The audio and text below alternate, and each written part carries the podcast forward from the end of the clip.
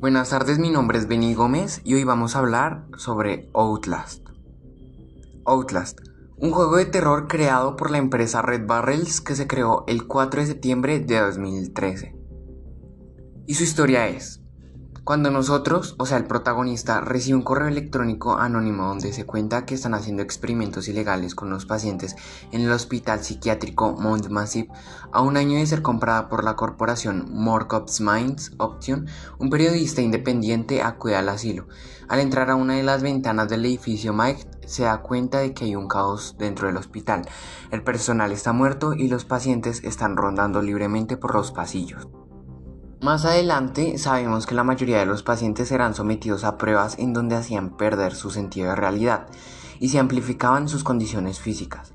Cada uno reaccionaba diferente a la prueba a la que se sometía, causando los diversos efectos como la deformación en la piel. Por esto es que se les conoce como variantes.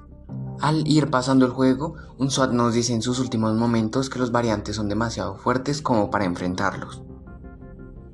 Al ir en busca de explicaciones nos topamos con Chris Walker, un ex militar paciente del hospital y que al hacer pruebas con él se convirtió en uno de los variantes más poderosos del asilo. Chris avienta a Miles hacia la recepción, dejándolo inconsciente. Al despertar vemos al padre Martin, otro preso que cree ser un cura y piensa que Miles es un apóstol enviado por Dios para ser testigo de su culto y que debería quedarse en el asilo para presenciar todo lo que está ocurriendo. Miles, en su búsqueda de una salida del lugar, es perseguido por Chris Walker y otros reclusos. Casi al conseguir su escapatoria, el padre Martin lo ceda, insistiendo en que debía quedarse, y nos muestra las cámaras de seguridad en donde podemos observar como un ente aparentemente sobrenatural conocido como Wall Rider está asesinando al personal del asilo. Después nos despertamos en la celda de detención, en donde nos vemos obligados a rondar por los pasillos y las habitaciones del hospital junto a los variantes. El padre Martin tenía una influencia entre los presos del asilo, por lo que le pide que no asesinen a Miles, pero entre ellos había pocos que decidían por su propia voluntad, como a los gemelos, quienes persiguen a Mike, a Miles, durante las celdas junto con Chris Walker en las alcantarillas. A partir de ahora la misión de Miles es encontrar una salida, siguiendo los rastros de sangre que le dejó el padre Martin por el hospital al intentar escapar de los variantes por Montecargas. Miles es capturado por uno de los internos, Rick Trager. Trager era un ejecutivo de la corporación que se sometió a pruebas. Él cree que es un doctor y colecciona partes de los cuerpos de los internos. Trager ató una silla de ruedas a Miles para después cortarle dos de sus dedos. Luego de escapar y encontrar una salida, Trager en un intento de asesinarnos muere aplastado por un ascensor. De nuevo tendremos que buscar una salida, atravesando el exterior del hospital y evitando que Chris nos mate e incluso evitando el Wall Rider, el cual podemos ver con la visión nocturna de la cámara, que también se llega a dañar al atravesar una de las zonas más peligrosas del asilo.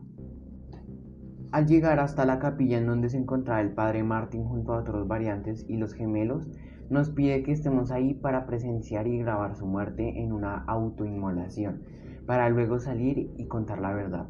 Le dice a Miles que al ofrecerse como tributo ambos serán libres. Al bajar por el ascensor, este no se detiene en la salida, sino hasta el búnker subterráneo del hospital, donde se hacían pruebas con los pacientes del asilo. Miles al intentar buscar una salida se encuentra con Chris Walker, y antes de matarnos, el One Rider lo asesina brutalmente. Después de esto nos encontramos con el Dr. Rolf Werning, un ex científico nazi responsable del proyecto Wall Riders, que se creía que estaba muerto.